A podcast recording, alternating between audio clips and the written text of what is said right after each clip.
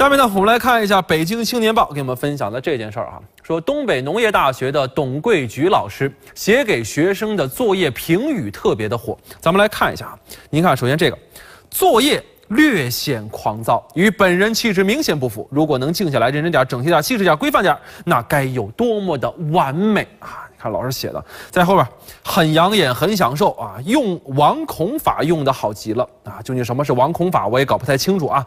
说忍不住的要为你打电话了，思路清晰流畅，批改这样的作业很过瘾。你想想，批改作业对于老师来说能成为一件很过瘾的事儿哈。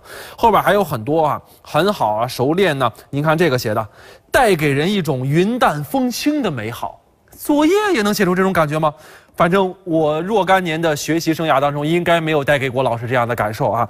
再来看后边的，亲爱的，写作业的时候心不静啊，这是作品带给我的一个感受。你看这个老师一语中的啊，后边说这希望呢你今后可以做得更好，我非常的期待哈，送上了美好的期期期盼啊。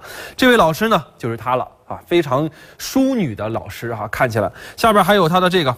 这个跟写诗似的，世间最美好的感受就是发现自己的心在笑，作业完成的认真规范，很好，很享受。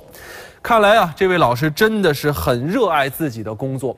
董老师呢是一位老教师了，从业有二十二年的时间，他写了几万本的评语。董老师说：“我的年龄是越来越大了，与学生之间年龄的差距也是越来越远了。那我要跟上现代网络的发展，要用他们懂得和喜欢接受的语言去跟他们交流，让学生们对于自己的点评还能更感兴趣一点。这样的交流方式呢，不用想也知道，真的是深受学生们的欢迎哈。不少学生也表示，这样的老师，请给我来一打啊！我保证好好学习，天天向上。”